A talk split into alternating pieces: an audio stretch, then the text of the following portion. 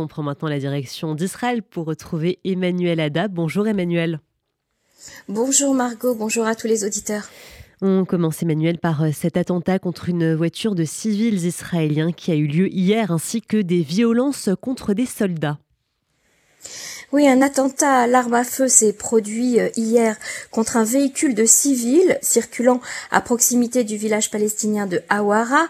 Outre le conducteur, une femme enceinte et un bébé se trouvaient également dans le véhicule. Une balle a été trouvée dans la voiture. Miraculeusement, aucun blessé n'a été signalé. Bien que le pare-brise de la voiture ait explosé, la conductrice a réussi à garder son sang-froid et a poursuivi son chemin jusqu'au prochain carrefour. L'armée a lancé des recherches pour localiser le terroriste qui a pris la fuite aussitôt après les tirs. Et dans la nuit, des dizaines de personnes se sont rassemblées sur les lieux à la suite de la fusillade. Des affrontements ont eu lieu entre Israéliens et Palestiniens. Un Israélien a été légèrement blessé par des jets de pierre. L'armée est intervenue. Un Palestinien a été abattu après avoir lancé un bloc de pierre sur un véhicule. La ville de Hawara est le théâtre d'attentats récurrents contre des civils israéliens depuis le début de l'année. Et puis la veille, cinq soldats de l'unité des Mistaravim ont été gravement blessés à Toulkarem lors d'affrontements avec des terroristes. Une opération militaire menée à Toulkarem visant à arrêter un des terroristes s'est avérée un échec. Lorsque les soldats israéliens ont commencé à sortir de la ville, ils ont été violemment attaqués par des terroristes. Ils n'ont pu en sortir qu'au petit matin. Benjamin Netanyahu a convoqué en urgence l'appareil sécuritaire. Lors de cette réunion à laquelle ont pris part le chef d'état-major, le chef du Shin Bet ainsi que les commandants des forces spéciales, le Premier ministre a martelé que les attaques terroristes dans les territoires ne pouvaient plus être tolérées. Il a exigé un renforcement de la lutte antiterroriste. Tous les points de passage ont été fermés territoires vers Israël pour la fin de la fête de Sukkot. Le Premier ministre a déclaré Nous tenons l'Iran pour responsable direct de la vague de terreur en Judée-Samarie en encourageant et en finançant les activités criminelles contre les citoyens d'Israël. Et par ailleurs, Emmanuel, un nouvel accord a été signé pour Israël au sujet de la vente de satellites à l'Azerbaïdjan et cela en plein conflit.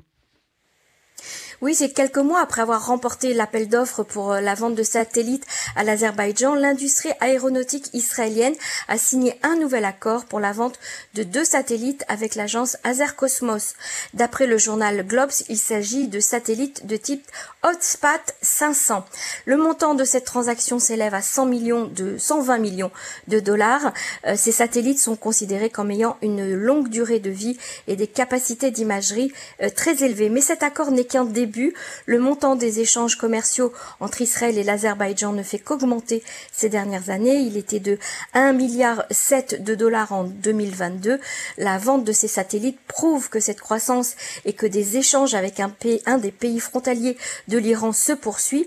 L'ambassadeur d'Arménie en Israël, Arman Akopian, lui a été très critique et très violent Israël malgré l'amitié qui unit euh, les deux peuples. Le diplomate a essentiellement dénoncé l'utilisation d'armes israéliennes dans le conflit. Nous avons des raisons de croire que des armes israéliennes ont été utilisées de manière très efficace et ont contribué à l'issue de la deuxième guerre du Karabakh, a affirmé Arman Akopian.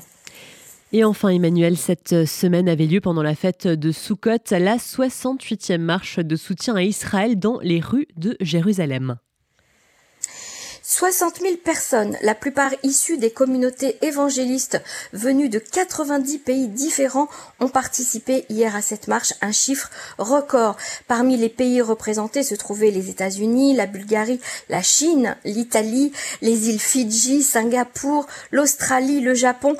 Des banderoles avec des messages d'amour pour Israël accompagnaient le cortège. Le maire de Jérusalem, Moshe Leon, a accueilli ces délégations des quatre coins de la planète à Jérusalem.